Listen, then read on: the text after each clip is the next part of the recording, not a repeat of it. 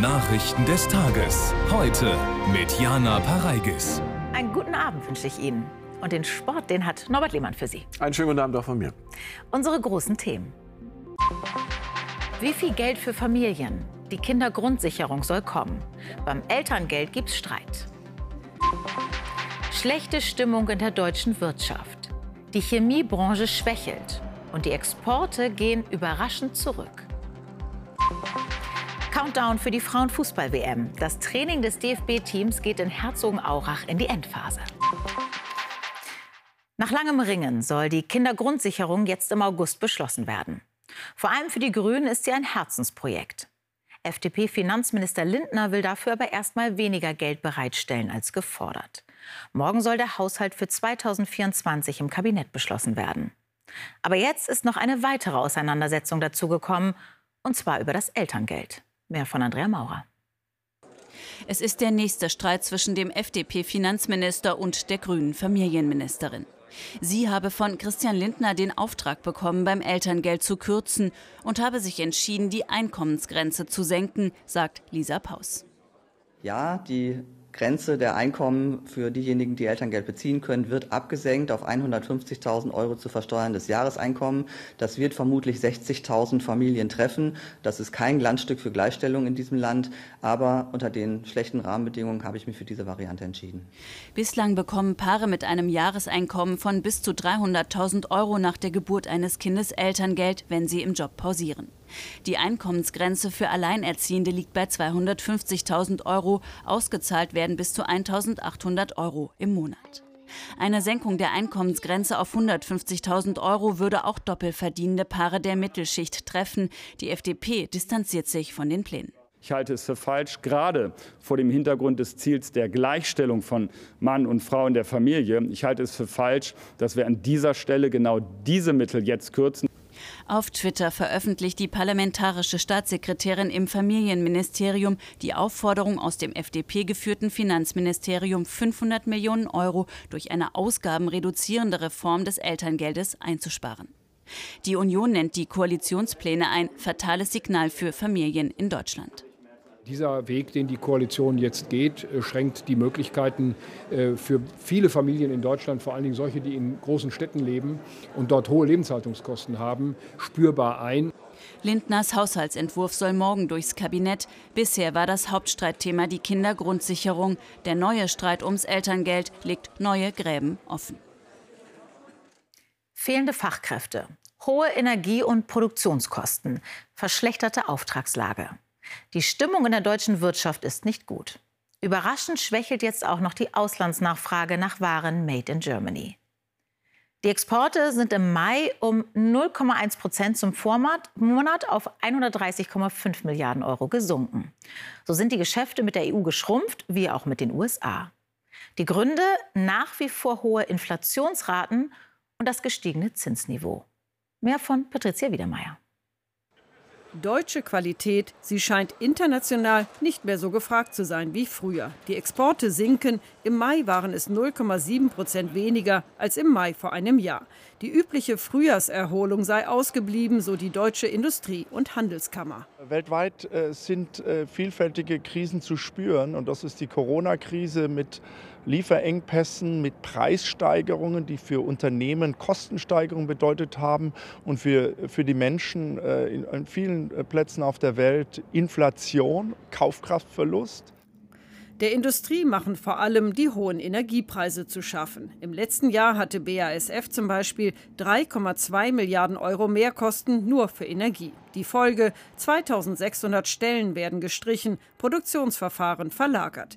Mit Subventionen, einem Industriestrompreis will die Regierung helfen. Experten halten das für den falschen Weg. Ich würde mehr davon halten, äh, zu versuchen, die allgemeinen Rahmenbedingungen für Unternehmen zu verbessern, also steuerliche Entlastung, weniger Bürokratie. Äh, Regulierung überprüfen, Genehmigungsverfahren beschleunigen. Das ist besser, als äh, auf einen Industriestrompreis zu setzen.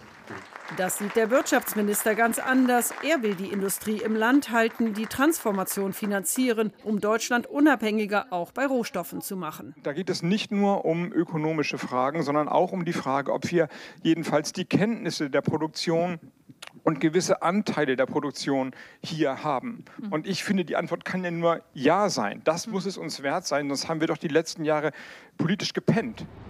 Habeck warnt vor Abhängigkeiten. China habe bereits Exportbeschränkungen eingeführt für wichtige Metalle und Rohstoffe. Möglichst unabhängig werden und dabei die Wirtschaft stärken, das sei das Ziel. Reichere Bundesländer zahlen für weniger wirtschaftsstarke, damit vergleichbare Lebensverhältnisse in ganz Deutschland herrschen. Gegen diesen Länderfinanzausgleich will Bayern nun vor dem Bundesverfassungsgericht klagen. Das hat das Kabinett in München heute beschlossen. Das Ausgleichssystem sei ungerecht. Bayern ist seit Jahren größter Einzahler. Die Opposition nannte das Vorhaben der Regierung aus CSU und Freien Wählern Wahlkampfgetöse. Das ist noch nie in der Geschichte des Bundestages vorgekommen. Aller Voraussicht nach werden die Regierungsfraktionen von SPD, Grünen und FDP einen Antrag der Opposition auf einen Untersuchungsausschuss ablehnen. Ein U-Ausschuss ist eines der wichtigsten Rechte der Opposition und ihr schärfstes Schwert. CDU, CSU wollten es nutzen, um den Finanzskandal um die Hamburger Warburg Bank zu beleuchten. Es geht dabei um die Rolle des früheren Hamburger Bürgermeisters und heutigen Kanzlers Olaf Scholz. Lars Bonsack berichtet. Gerade mal 30 Minuten tagte der Geschäftsordnungsausschuss des Bundestags. Da war der erwartete Streit bereits eskaliert. Wer hier für mich heute gegen die Verfassung verstoßen hat, das ist die Koalition in einer eklatanten Art und Weise in 70-jähriger Geschichte der Bundesrepublik Deutschland. Und das wird morgen auch im Parlament aufzuarbeiten sein. Ähnlich wie schon in Hamburg will die Union einen Untersuchungsausschuss, der die Rolle des heutigen Kanzlers und früheren Hamburger Bürgermeisters Scholz im Skandal um die Warburg Bank beleuchtet. Das sei verfassungswidrig, sagen die Regierungsparteien, denn der Untersuchungsausschuss des Bundestags würde überwiegend das Verwaltungshandeln Hamburgs untersuchen. Von den 19 Fragen, die die Union formuliert hat, war die Mehrzahl ziemlich klar nicht verfassungsgemäß und deswegen mussten wir diesen Antrag in seiner Gänze ablehnen. Wir konnten ihn auch nicht teilweise annehmen, weil ein teilweise veränderter Antrag ein anderer Antrag ist. Empörung bei der Union. Fraktionschef Merz kündigt an, vor das Verfassungsgericht zu ziehen. Die Koalition hat offensichtlich die Entscheidung getroffen, auf Biegen und Brechen die Mehrheitsrechte gegen die Minderheitsrechte im Deutschen Bundestag durchzusetzen. Niemand kann ein, von eben einem Organ, was in der Verfassung verankert ist, nämlich vom Deutschen Bundestag, verlangen, verfassungswidrige Anträge zuzustimmen. Was darf der Bundestag und was nicht? Eine sehr grundsätzliche Frage, die das Verfassungsgericht beantworten muss. Im Krieg gegen die Ukraine hat Russland einmal mehr zivile Ziele weit hinter der Front angegriffen. In der Region Kharkiv schlug eine Granate ein. Durch die Explosion wurden in einem Wohngebiet der Stadt Pervomaisky 31 Menschen verletzt. Neun davon seien Kinder, teilte der Gouverneur der Region mit. Mehrere Autos auf einem zentralen Parkplatz gerieten in Brand. Umliegende Mehrfamilienhäuser wurden beschädigt. Die getroffene Stadt liegt über 100 Kilometer von der aktuellen Frontlinie entfernt. Der russische Überfall auf die Ukraine hatte dafür gesorgt, dass NATO-Generalsekretär Jens Stoltenberg seine Amtszeit vergangenes Jahr verlängert hatte. Nun wurde bekannt gegeben, der Norweger bleibt noch ein weiteres Jahr auf dem Spitzenposten. Der Grund, die 31 Mitgliedstaaten des Militärbündnisses konnten sich nicht auf einen Nachfolger verständigen. Stoltenberg hatte zuletzt wiederholt gesagt, dass er eigentlich nicht mehr antreten will, twitterte heute aber, er fühle sich geehrt.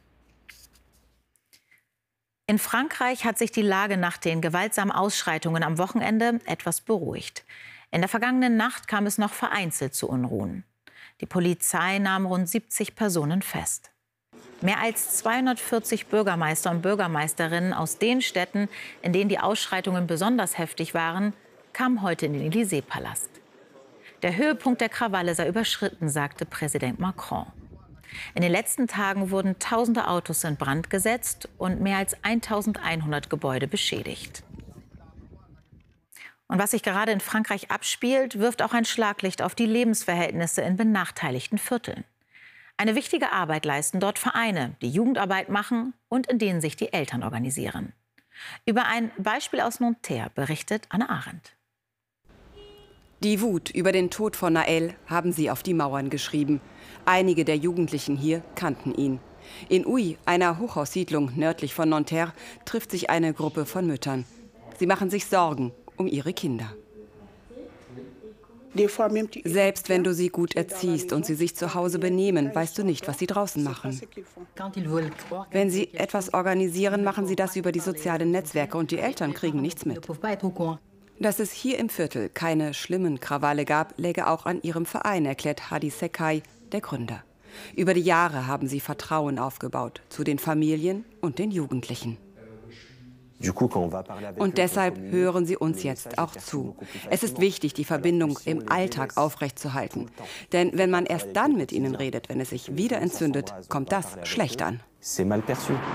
Ebenso wie Macrons Forderung, Eltern der Randalierer finanziell zu bestrafen, das löse kein einziges Problem. In Frankreichs Sozialbausiedlungen wachsen viele Jugendliche mit dem Gefühl auf, ausgeschlossen zu sein. Das rechtfertigt nicht die Gewalt, erklärt aber den Frust, der Verein in Uy versucht ihm zu begegnen mit Freizeitangeboten. Man soll die Kinder nicht einsperren, sondern sie in den Gemeinden, so gut es geht, begleiten. Das versucht auch Susaba. Sie hat sechs Kinder, ihr ältester Sohn ist 16. Wenn ich in den Nachrichten sehe, dass die Jugendlichen wieder loslegen, dann spreche ich meinen Sohn darauf an, versuche ihn zurückzuhalten, damit er da nicht mitmacht. Ich will keine Scherereien, das ist schon heftig alles. Das, was passiert ist, ist Unrecht. Ich verstehe, dass sie zerstören wollen, aber es gibt auch andere Wege. Susaba und die anderen Mütter bleiben aufmerksam, auch wenn es dieser Tage in ihrem Viertel friedlich ist. Interessante Zahlen jetzt zur Bildung in Deutschland. Immer mehr Schülerinnen und Schüler machen Abitur, meldet das Statistische Bundesamt. 2021 hat gut ein Drittel von ihnen die Schulzeit so abgeschlossen. Vor 20 Jahren waren es noch deutlich weniger. Die meisten in der neuen Statistik machten einen Realschulabschluss. Und gut 6 Prozent der jungen Menschen starteten ganz ohne Abschluss ins Berufsleben. Das ist ein leichter Anstieg gegenüber 2020. Lebensmittel speziell für Kinder enthalten häufig mehr Zucker, Fett oder Salz als vergleichbare Fertigprodukte für Erwachsene. Das ist das Ergebnis einer Auswertung, die vom Bundeslandwirtschaftsministerium vorgestellt wurde. Hintergrund der Untersuchung ist die freiwillige Selbstverpflichtung der Industrie, diese krank und dickmachenden Zutaten nach und nach zu reduzieren. Doch statt auf weniger setzte die Branche bei einigen Produkten sogar auf mehr ungesunde Inhaltsstoffe. Ines Trams. Das ist für mich. Die Verlockungen im Supermarkt für die Kleinen sind groß. Doch noch immer enthalten oftmals gerade die Produkte, die sich an Kinder richten, zu viel an Zucker, Fetten und Salz. Ernährungsminister Özdemir legt neue Zahlen vor und demonstriert, wie viel Zucker in einem Glas Erfrischungsgetränk für Kinder stecken kann. Niemand sagt, das soll verboten werden. Niemand sagt, das darf man nicht trinken, sondern der Appell ist an die Industrie, bitte reduzieren Sie den Anteil an Zucker daran. So enthalten etwa Frühstückscerealien für Kinder mit im Schnitt 17 Gramm pro 100 Gramm mehr Zucker als der Durchschnitt aller Cerealien mit 14,7 Gramm. Zucker, Fett, Salz schmecken, doch Übergewicht und krankmachende Fettleibigkeit die Folgen. Wir haben in etwa 15 Prozent der Kinder und Jugendlichen in unserem Land, die übergewichtig sind und fast 6 Prozent adipöse Kinder und Jugendliche. Die Unternehmen entgegnen, sie seien auf einem guten Weg hin zu gesünderen Lebensmitteln.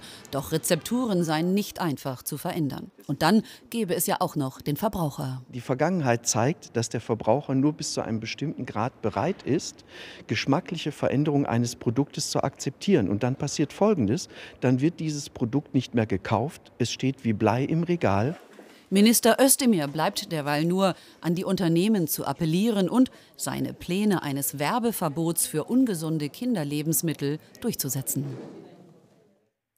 Das Bundesverfassungsgericht verhandelt seit heute über die NPD, die sich jetzt die Heimat nennt. Erstmals prüft das höchste Gericht, ob die Rechtsextremen von der staatlichen Parteienfinanzierung ausgeschlossen werden können. Bundestag, Bundesrat und Bundesregierung haben das 2019 beantragt. Zwei Verbotsverfahren gegen die Partei waren bis dahin gescheitert. Politisch spielen die Rechtsextremen derzeit keine Rolle. Bei der Bundestagswahl 2021 kam die Partei auf 0,1 Prozent. Birgit Franke und Christoph Schneider. Die Stühle der Antragsgegnerin blieben bei der Verhandlung leer, die der NPD, die sich seit Anfang Juni in die Heimat umbenannt hat. Dafür sind die drei Antragsteller, Bundesrat, Bundestag und Bundesregierung, umso zahlreicher erschienen, wollen der Heimat den staatlichen Geldhahn zudrehen. Äh, es ist umfassend zusammengetragen worden, dass die NPD eine verfassungsfeindliche Partei ist, die auch eine staatszersetzende, demokratiezersetzende Wirkung entfaltet. Nachdem zwei Versuche scheiterten, die Heimat wegen erwiesener Verfassungsfeindlichkeit verbieten zu lassen, wurde 2017 unter der Großen Koalition mit Zweidrittelmehrheit das Grundgesetz erweitert. Danach können Parteien, die die freiheitliche demokratische Grundordnung beeinträchtigen oder beseitigen wollen, die staatlichen Mittel entzogen werden. Davon sind die Antragsteller im Fall der NPD überzeugt. Aus meiner Sicht ist es wichtig, dass dieses Verfahren geführt wird, denn die größte Gefahr in Deutschland geht für die demokratische Grundordnung nun mal vom Rechtsextremismus aus. Und deswegen ist es ein wichtiges Verfahren, auch über die Fragen der Finanzierung zu reden. Ohne die Heimat. Schriftlich teilt die Partei auf ihrer Homepage mit, die Beratung wird ohne Vertreter der heimattreuen Partei stattfinden, weil sich der Bundesvorstand weigert, sich zum Statisten einer Justizsimulation machen zu lassen. Der zweite Senat des Bundesverfassungsgerichts ist mit Sachverständigen tief eingestiegen und will prüfen, welche Entwicklung die Antragsgegner Gegnerin seit Januar 2017 genommen hat, insbesondere ob sie nach wie vor als verfassungsfeindlich einzustufen ist. Das mit Spannung erwartete Urteil wird noch in diesem Jahr erwartet. Die Tat ging vielen Menschen in Deutschland nahe. In Ellerkirchberg greift ein Mann unvermittelt zwei Schülerinnen mit einem Messer an. Eines der Mädchen stirbt. Ein gutes halbes Jahr ist das jetzt her. Nun wurde der Täter vom Landgericht Ulm wegen Mordes und versuchten Mordes mit gefährlicher Körperverletzung verurteilt. Ein Bericht von Eva Schiller. Es ist das Ende eines aufwühlenden Prozesses. Am Ulmer Landgericht verkündet der Richter sein Urteil lebenslang mit besonderer Schwere der Schuld für den Geflüchteten aus Eritrea. Es war äh, das Maximale, was äh, das Gericht aussprechen konnte. Und äh, das hat auch, auch gemacht und deswegen sind wir zufrieden. Dezember 2022. Auf dem Weg zur Schule gehen die 14-jährige Ece und ihre Freundin an der Flüchtlingsunterkunft vorbei. Plötzlich läuft ein Mann auf sie zu, grüßt kurz und sticht dann völlig unvermittelt auf die Mädchen ein. Ece stirbt, ihre Freundin wird schwer verletzt. Es waren reine Zufallsopfer. Man kann tatsächlich sagen, die beiden Mädchen waren an diesem Tag zur falschen Zeit am falschen Ort. Er habe sich an den Mitarbeitern im Landratsamt rächen wollen, sagt der 27-Jährige später. Wegen der Schwere der Schuld kann er nicht vorzeitig nach 15 Jahren entlassen werden. Für Illa Kirchberg setzt dieses Urteil trotzdem keinen Schlusspunkt. Der Ruf nach äh, Aufarbeitung ist da und wie man hier vor Ort dann mit solchen Geflüchteten umgeht und äh, damit die Angst weg ist, muss man eben wieder Vertrauen schaffen. Eches Eltern haben sich gewünscht, dass die Flüchtlingsunterkunft abgerissen wird. Das ist passiert. Nicht Hass und Hetze sollen wachsen, sondern eine Wiese für alle Kinder des Ortes. In vielen Regionen der Welt ist das Wetterphänomen El Niño gefürchtet. Nun ist es nach mehreren Jahren wieder da. Die Weltwetterorganisation warnt in der zweiten Jahreshälfte vor Temperaturrekorden und extremen Wetterereignissen besonders etwa in Südostasien, Australien und Mittelamerika. Die Folgen der Klimakrise dürften sich zusätzlich verschärfen. El Niño ist ein natürliches Wetterphänomen im tropischen Pazifik, bei dem sich Wasser- und Luftströmungen verändern. Jetzt kommen wir zum Sport, zum deutschen Fußballnationalteam der Frauen. Norbert, in 16 Tagen startet ja die WM. Ja, und jetzt bereitet sich das Team von Bundestrainerin Martina Voss-Tecklenburg in Herzogenaurach vor mit 29 Spielerinnen. Mit dem endgültigen 23er Kader geht es dann am Montag nach Australien. Wobei, vielleicht werden es auch ein, zwei Spielerinnen mehr sein. Sie präsentieren ein Wir-Gefühl und ihren Siegeswillen. Alle 29 Spielerinnen der WM-Vorbereitung sind fokussiert, trainieren sogar die Zeitumstellung, denn ab dem 24. Juli soll alles passen in Down Under. Das Testspiel gegen Vietnam zeigte trotz 2 zu 1 Sieg noch viele Problemstellen.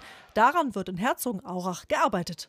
Alle Spielerinnen präsentieren sich super. Insofern ist es für uns sehr, sehr schwierig, dann auch zu selektieren. Dann werden Sie es dann am Samstag erfahren, wer dabei ist und wer nicht.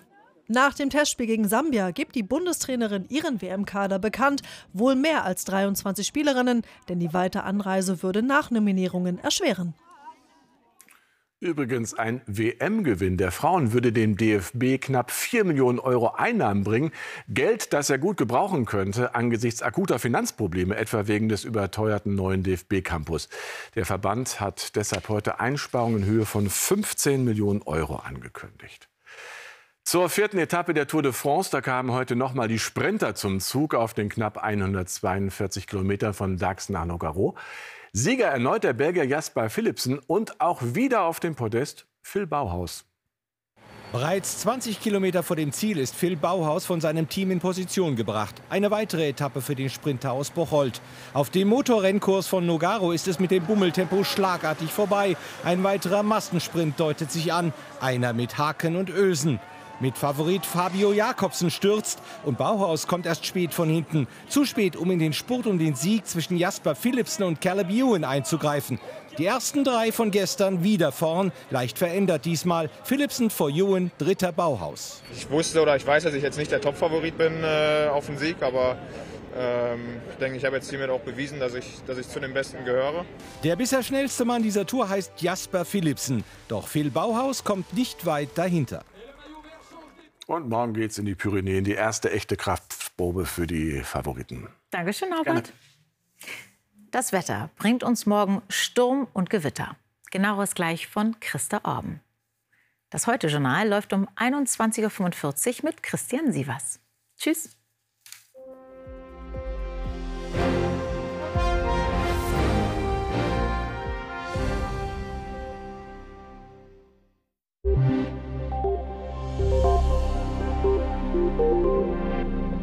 Guten Abend. Vor der Hitze am Wochenende erreicht uns jetzt erst einmal ein richtiges Sturmtief. Das ist ungewöhnlich für die Jahreszeit und zieht morgen über den Nordwesten, die deutsche Bucht bis nach Skandinavien. Zwei Dinge müssen wir im Auge behalten. Zum einen das Hauptsturmfeld südlich des Tiefs und zu anderem die Gewitter vor und an der Kaltfront. Zunächst zum Wind. Der gesamte Nordwesten bekommt es morgen mindestens mit stürmischen Böen bis Sturmböen um 80 Kilometern pro Stunde zu tun. Das Ganze geht aber bis hin zu 130 Kilometern Kilometern pro Stunde, also Orkanböen. Nach aktuellem Stand sind die am wahrscheinlichsten an der Nordseeküste. Ganz genau wissen wir das aber erst morgen. Wie sieht es mit der Kaltfront aus? Die erreicht schon in der zweiten Nachthälfte den Westen mit schauerartigem Regen und eingelagerten Gewittern. Die ziehen zwar schnell, haben aber punktuell Starkregen und Sturmböen dabei. Morgen breitet sich das Ganze schnell in den Osten aus, ist nachmittags hier auch schon durchgezogen. Am längsten blitzt und donnert es noch im Südosten. Außerdem gibt es im Tagesverlauf noch den länger anhaltenden Regen in der Nähe des Tiefs im Nordwesten. In der Mitte lockert es aber auch schnell wieder auf. Die Temperaturen dazu liegen zwischen 17 und 27 Grad. Ab Donnerstag ist es mit dem Sturm vorbei. Zum Wochenende wird es dann heiß. Wie lange diese Hitze allerdings bleibt, ist noch ungewiss. Tschüss.